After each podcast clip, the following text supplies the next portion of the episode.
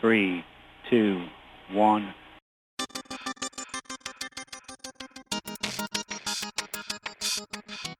Esto es AI de New Sexy.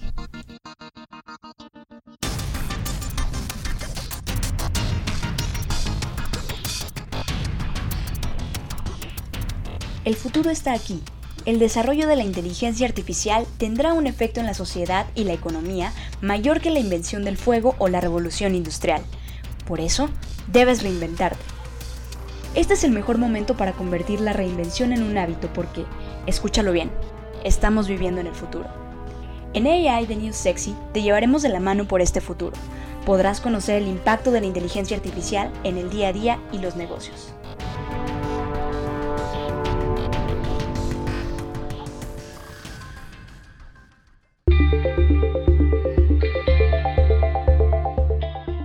Hola, ¿qué tal? Bienvenidos a otro episodio más de AI de New Sexy. Ya estamos en el episodio número 17 y yo sé que en los últimos episodios hemos platicado de muchas aplicaciones de la inteligencia artificial en diversas industrias.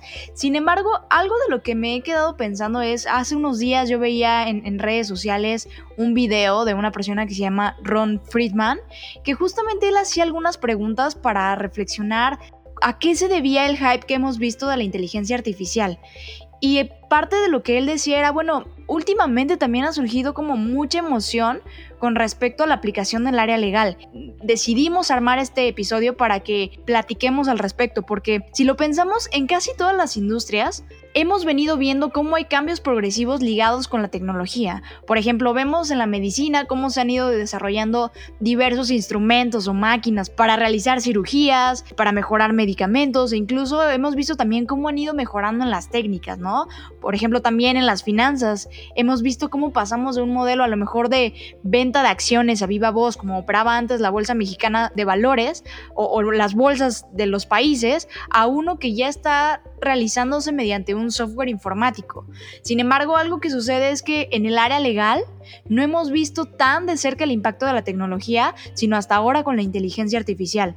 Entonces, a lo largo de este episodio les iremos contando sobre qué aplicaciones tiene la inteligencia artificial dentro de toda esta industria. Así que si tienen amigos que se dedican a algún tema en el área legal, no se esperen a que termine este capítulo. Vayan, compartan el link de una vez para que escuchen cómo pueden mejorar su trabajo haciendo uso de estas herramientas o incluso empiecen a desarrollar nuevas y que conozcan también qué se ha hecho en otros países, qué se ha hecho en la historia de esta industria y no solamente como cultura general, les digo, sino como para que puedan crecer en competitividad frente a las personas que están ya desarrollando su trabajo dentro de lo legal.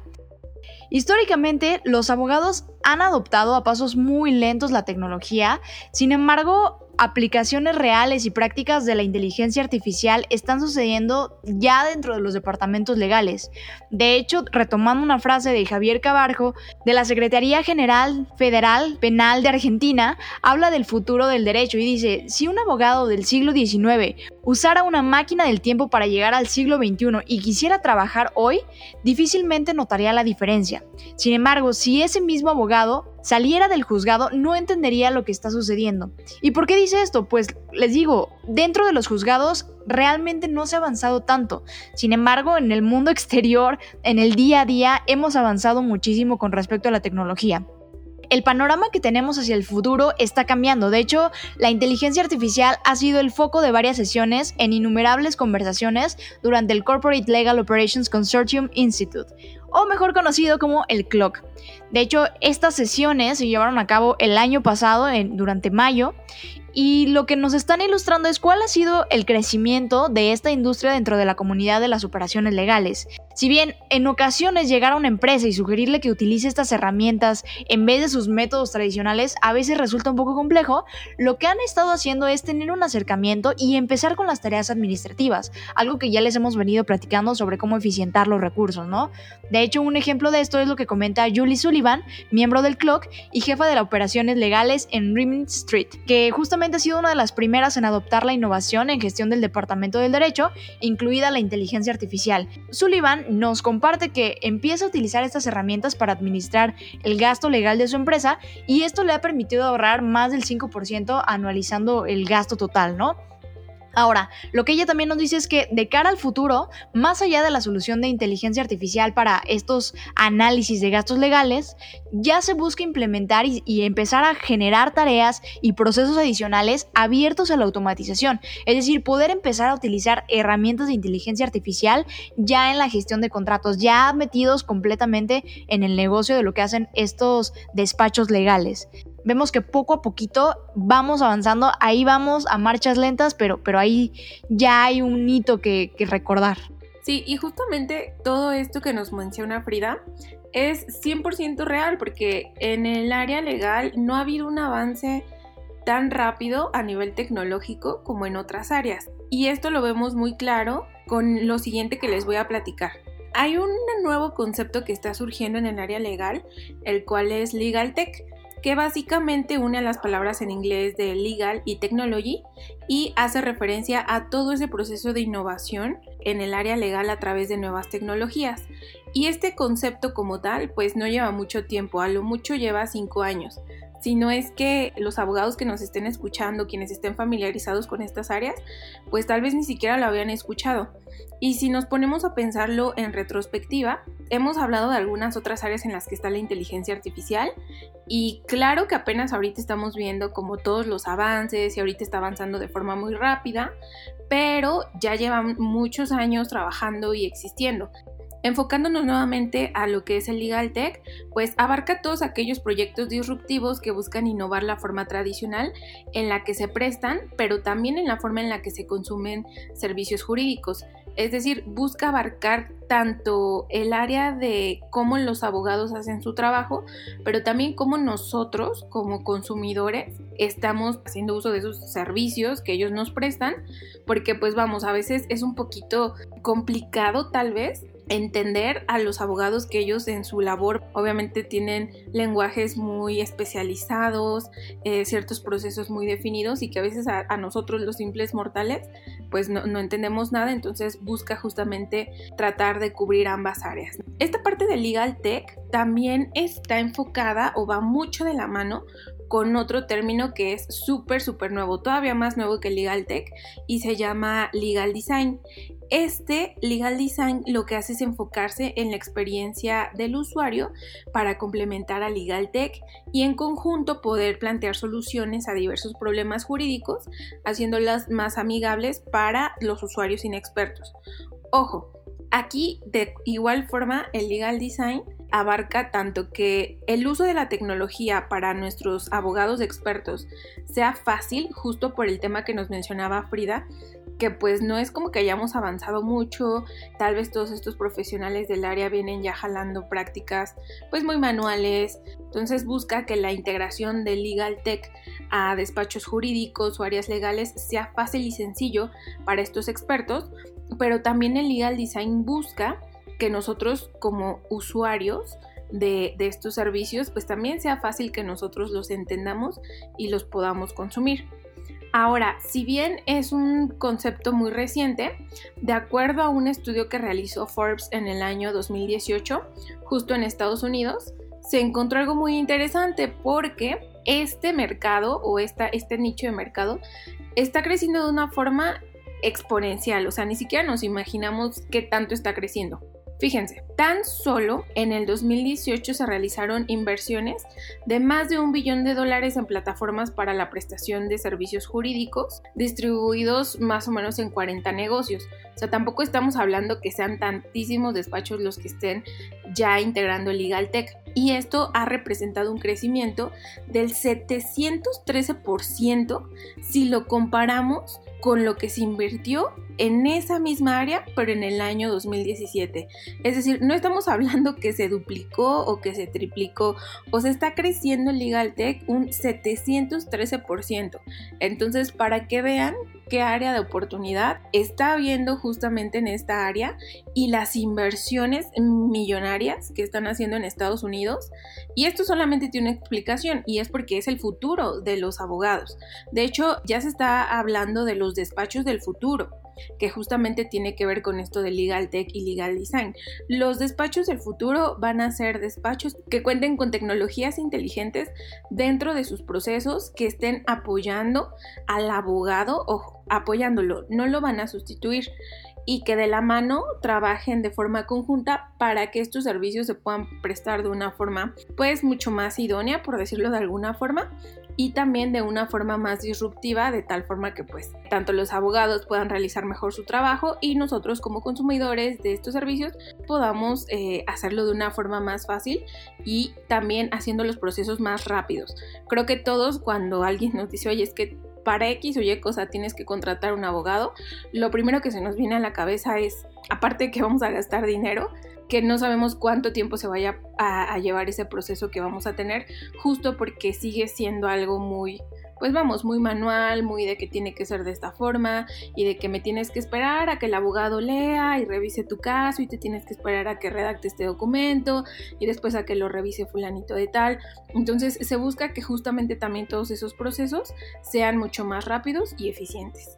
Sí, y sabes, hablando un poquito de la otra cara de la moneda, del otro lado de la inteligencia artificial, donde no necesariamente nada más trabaja al servicio de estas personas, sino también es auditada por estas personas, algo que me llamó mucho la atención fue una reflexión que hizo la empresa Legal Complex en su blog, donde ellos empiezan preguntándose, ¿había un abogado en la habitación cuando Elon Musk decidió dar rienda suelta al piloto automático de Tesla? Es una decisión de poner la vida de humanos en manos de un robot. Si hubieran abogados en la sala, ¿qué hubieran dicho? Si no estaban en la sala, ¿por qué no estaban? Entonces, para responder a estas preguntas, debemos también entender cómo se está desarrollando la industria legal y cómo se va a desarrollar en el futuro. Hay un comentario de, un especialista en ese tema que se llama Silvia de Conca, que nos habla del liability gap o la brecha de responsabilidad. Y justamente ella nos dice, bueno, dependiendo de la relación que hay entre las personas o entre las empresas o entre los individuos con las empresas, resulta también que van desarrollando una responsabilidad. Sin embargo, esto se vuelve sumamente complejo cuando estamos hablando de tecnología, porque bueno, para empezar, la tecnología ha avanzado de una manera impresionante con respecto a la regulación. En este caso, la tecnología que Elon Musk ha desarrollado va avanzadísima con respecto al tipo de regulaciones que estamos viviendo. Entonces se ha vuelto casi imposible seguir a la par el ritmo de la tecnología con la regulación de lo que sucede. Hoy en día también nos estamos encontrando con esos problemas o brechas de responsabilidad donde, por ejemplo, antes cuando sufrías un perjuicio por una empresa, podías demandarla y había personas responsables y entonces se iban a juicio y demás y ya te pagaban o, se les sentenciaba a alguien o no sé. Existía este proceso donde se decidía quién tenía la responsabilidad y cómo iba a remunerar o cómo iba a responder ante esa responsabilidad. Sin embargo, ahora bajo el lente de la inteligencia artificial no es tan fácil. y, y bueno, ¿a qué me refiero? Vamos a tomar un caso rápido que es el caso de Joshua Brown en 2016, quien fue la primera persona que murió por un accidente en un Tesla. Lo que sucedió en este año es que en Florida, eh, Joshua Brown iba conduciendo su auto, o más bien iba en su auto, puso el modo de piloto automático, donde al final lo que sucede es que se va controlando de manera autónoma el coche durante la conducción en carretera, y lo que sucedió fue que el sistema de sensores del automóvil no pudo distinguir un camión blanco de 18 ruedas y un remolque que iba cruzando la carretera. Entonces lo que sucedió fue el automóvil intentó conducir a toda velocidad debajo del remolque con la parte inferior del remolque impactando el parabrisas del auto. Entonces al final la persona terminó muriendo y bueno, Tesla salió y, y se esforzó repetidamente por decir que fue un accidente y señalaron que era la primera muerte que había sido conocida por un piloto o, que había sido dada por un piloto automático de un coche Tesla. De hecho, han habido más de 130 millones de millas conducidas por clientes que tienen un Tesla y justamente lo que decían es, entre todos los vehículos que hay en Estados Unidos, hay una muerte cada 94 millones de millas. Regresando al punto inicial, cuando estamos hablando de responsabilidad, aquí en este caso, ¿de quién era la culpa? ¿Era la culpa del conductor porque él aceptó que iba a estar sometido a este riesgo al estar en piloto automático? ¿O es culpa de la persona que iba manejando el camión? O a lo mejor de Tesla, o ni siquiera de Tesla, de los programadores que ayudaron a diseñar todo este sistema. Se vuelve un tema sumamente complejo, hay una brecha muy grande ahí en la cual yo creo que todas las personas que se dedican a este ámbito valdría mucho la pena que la volteen a ver, porque en esto en el futuro va a empezar a ser, híjole, un problemón el cual tiene que haber gente que esté trabajando en cómo resolverlo. Si tú dices, oye, a lo mejor no me encanta la tecnología, yo no me meto en eso, no trabajo con esas cosas, a lo mejor vale la pena que voltees y empieces a estudiar y empieces a aplicar tus conocimientos en esta área porque aquí va a haber un mercado muy grande. Entonces, de hecho, tenemos que empezar a conocer cuál es el mercado que hay en la industria legal. Lo más fundamental que tienen es la confianza, ¿no? Entonces, por ejemplo, cuando piensas que tienes suficiente confianza, no necesitas nada legal en tu vida. Eso sucede porque la estructura legal ya es muy sólida y ya es muy claro cómo, cómo va a funcionar. Sin embargo, aquí en este caso no funciona así o todavía no funciona así. El producto final de lo que tú tienes que entregar es confianza y la confianza es uno de los activos más valiosos que posee la raza humana. Entonces, para entender básicamente qué está haciendo la inteligencia artificial, debemos de basarnos en este principio, cómo a través de tu estudio vas a lograr brindarle confianza a las personas. Por ejemplo, otra de las aplicaciones que vemos es la creación de contratos inteligentes. Digo, no es exactamente el tema del podcast, aquí me desvío un poquito para hablarles de lo que es el blockchain, pero creo que también es sustancial que ustedes se vayan y revisen de qué va todo este tema del blockchain, de los smart contracts y demás. ¿Por qué? Porque a lo mejor van a encontrar también otra área de oportunidad ahí para que se empiecen a dedicar un área que va a valer mucho dinero en el futuro a resumidas cuentas, lo que es el blockchain o lo que son los contratos inteligentes en específico es esta tecnología que se basa en el consenso. Es un grupo de personas que se encargan de validar que lo que estás declarando es cierto. Entonces, actualmente ya hay proyectos dedicados a este tema, algunos como OpenLaw, Accord Project, Agrelo, Materium. Entonces, vayan, investiguen estas empresas para que vean qué es lo que están haciendo y cómo a lo mejor el blockchain o esta estructura de, de contratos inteligentes puede servirles a resolver problemas que ya tienen dentro de sus compañías, ¿no? O sea, por ejemplo, para hablarles rápido de un caso práctico es, si tú tuvieras un cliente que necesita recibir un pago automático de una aseguradora, si de repente se retrasa su vuelo, un smart contract podría automatizar esta funcionalidad de, ah, se atrasó el vuelo, ¡pum!, le pago y ya está. No necesitas un tercero que intervenga y diga, ah, vamos a hacer el pago, sino simplemente tienes un grupo de personas que están consensuando que lo que sucedió fue real y entonces se debe llevar a cabo la operación. Entonces ahí delegas estas tareas a la tecnología y se puede cumplir de una manera automática, ¿no? Entonces aquí se los dejo para que vayan, lo revisen. Eh, esta fue como una nota al pie del podcast, del capítulo. Aquí hay algo para que se lo lleven de tarea. Sí, y justo complementando lo que nos acaba de platicar Frida, vamos a ver un poquito sobre cómo ya la inteligencia artificial pues está tomando parte en este campo de, los abogados. Miren, les voy a platicar. ¿Se acuerdan de hace ratito? Les mencionaba que el año 2018 ha sido el año en el que más inversiones se han registrado en el área de Legal Tech. Pues bueno, una compañía estadounidense realizó un estudio en el cual seleccionó a 20 abogados de prestigio y con mucha experiencia en derecho corporativo. Y chequense lo que hicieron. Hicieron el siguiente experimento. A estos 20 abogados experimentados los pusieron a competir contra un algoritmo de inteligencia artificial. ¿Qué era lo que tenían que hacer? Bueno, básicamente el objetivo principal de esta prueba pues fue analizar cinco NDAs o cinco contratos de confidencialidad y detectar sus inconsistencias. Por un lado iban a estar los 20 abogados experimentados en derecho corporativo y por otro lado iba a estar el algoritmo haciendo exactamente el mismo trabajo. ¿Cuál se imaginan ustedes que fue el resultado? Pues sí, justamente lo que se están imaginando. Pues la inteligencia artificial ganó y por mucho a los 20 abogados experimentados. Chéquense, el resultado de las pruebas fue que la inteligencia artificial obtuvo una precisión del 94% en revisar los cinco contratos con un tiempo promedio de 26 segundos por todos los contratos. O sea, 26 segundos con una precisión del 94% versus la precisión del 85% en un tiempo promedio por abogado de 92 minutos para revisar los 5 NDAs. Imagínense el nivel de, tiempo, el ahorro de tiempo que, que da este estudio. Imagínense que un abogado experimentosa, y por eso decimos que tiene mucha experiencia, le tomó 92 minutos revisar los 5 NDAs y al algoritmo de inteligencia artificial le tomó 26 segundos. Sí nos podemos imaginar la impresionante cantidad de tiempo que eso significa en ahorro.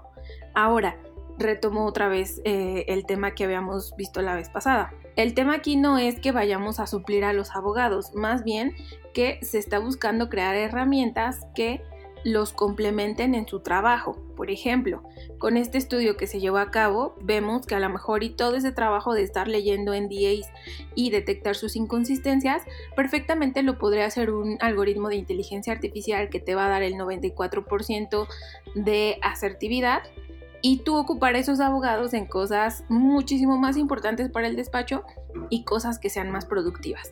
Entonces, digo, está súper interesante este experimento y todo lo que llevaron a cabo, pero ahí no para la cosa. También tenemos otro caso de éxito que es con una financiera que se llama JP Morgan y ellos desarrollaron una herramienta que se llama COIN, que básicamente es la abreviatura de Contract Intelligence ¿Cómo funciona esta herramienta? Pues básicamente busca patrones en cada cláusula de un contrato, se apoya de palabras claves y permite asignarles una clasificación conforme a ciertos atributos propios de ese contrato. Esto fue básicamente como para análisis de sus contratos que desarrollaron la herramienta.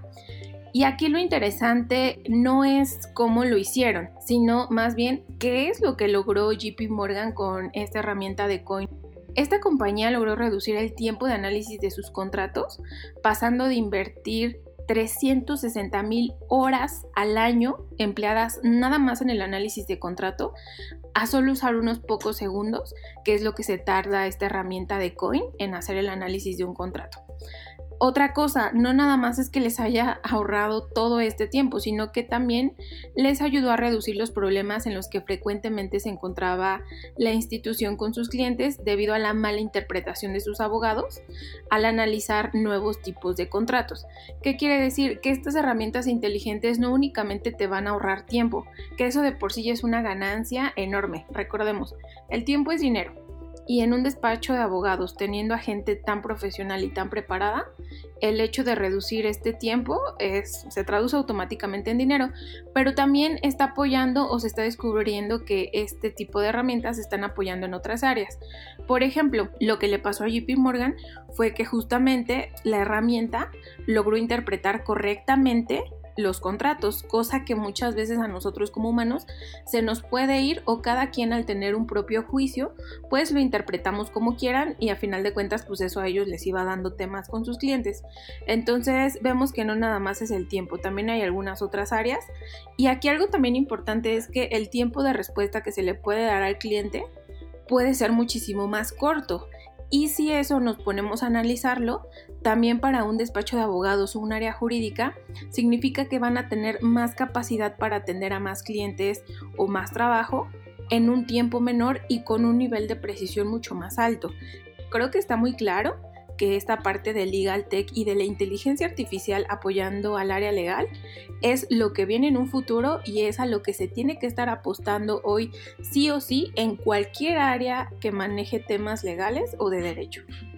Déjeme platicarte de otro ejemplo que también es la empresa Nubeo, la cual también está optimizando el trabajo de los abogados y justamente lo que ellos hacen es revisan estos contratos y al final te devuelven un rastreo de fechas y cosas importantes. Es como un resumen en el cual utilizan el procesamiento del lenguaje natural para analizar toda la información y por ejemplo de un contrato de 200 páginas ellos lo pueden resumir a que solo sean 5 con los detalles que realmente importan y deben de ser revisados por el equipo, ¿no? Entonces se aseguran de que la revisión se lleve a cabo en cosas que realmente merecen la atención, ¿no? De hecho, yo de curiosa me metí a la página de esta empresa y encontré qué otros servicios ofrecen. Aquí se los platico para que también vayan haciéndose ideas sobre qué otras cosas ustedes podrían estar haciendo. Por ejemplo, ellos realizan análisis y extracción de información en contratos de financiación de vehículos.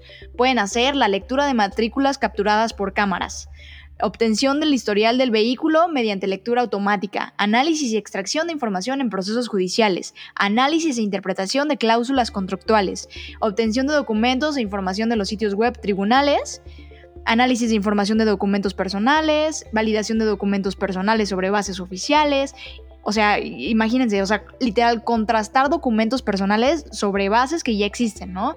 Por ejemplo, también identificación y análisis de información en guías médicas, análisis de documentos para aprobación de facturas médicas. O sea, aquí, por ejemplo, para la parte de aseguradoras, creo que esto también está súper interesante. Lectura de documentos para el registro de pacientes, extracción de información en facturas para agregar en sistemas. Y digo, puedo seguirme con muchos más servicios. Aquí solo quiero ponerles en su imaginación qué cosas ya se hacen para que a lo mejor ustedes piensen en cómo lo pueden desarrollar desde sus compañías, desde sus empresas o desde sus despachos. Entonces, bueno, aquí hay más ideas para que se las lleven. Sí, y además de esto que nos platica Frida, también hay algunos otros usos que le está dando ya el área legal a toda esta parte de tecnologías inteligentes. Creo que el más importante es la automatización documental y de procesos, porque cualquier área jurídica y legal normalmente usa demasiados papeles y demasiados documentos y es una cantidad extraordinaria de información la que está concentrada en estos documentos. Entonces, básicamente las plataformas de contratos en línea para despachos han evolucionado para convertirse en herramientas que automaticen todo tipo de documentación legal. Esto hace que todos esos procesos manuales y de poco valor intelectual, pues ahora se puedan realizar de forma automática y también pone muy a la disposición del despacho del área legal la información, porque al tener ya toda la documentación automatizada, pues también tienes ya más a la mano, ¿no? O sea, ya tener los documentos en digital es más fácil de, oye, quiero consultar el expediente tal, de tal fecha, sobre tal tema, eh, entonces pues ya te vas a una plataforma en la que te da toda la información y la tienes al alcance súper rápido en vez de que te vayas a una cajonera a tratar de buscar y ver dónde están los documentos, ¿no? Ahora, otra de las aplicaciones que vemos es bases de datos jurídicas. A través de algoritmos de inteligencia artificial también se han logrado procesar miles y millones de datos para entregar información estadística clave para preparación de ciertos casos. Esto se hace mucho en Estados Unidos cuando ellos van a preparar algún caso y necesitan apoyarse de estas herramientas estadísticas en algún juicio, la tienen 100% a la mano y bueno, las bases de datos jurídicas juegan un papel muy importante en este caso. Otro de sus usos es la ciberseguridad y privacidad. ¿Por qué? Al hablar de documentos legales estamos conscientes que contienen información muy muy sensible sobre personas, sobre casos, o sea, tiene toda la información sensible que se puedan imaginar. Entonces, básicamente se tiene que cumplir con los reglamentos generales de protección de datos y esto incluye en el área ya legal se está trabajando en certificar envíos de información de tal forma que la información pues vaya muy bien protegida y nadie más que el destinatario tenga acceso a ella. También se están teniendo avances ya muy grandes en cuanto a las firmas electrónicas, que como nos lo mencionaba Frida, aquí también entra la parte del blockchain, se está usando para ir llevando como un registro de, bueno, las firmas electrónicas, qué onda con estos documentos que ya se firmaron.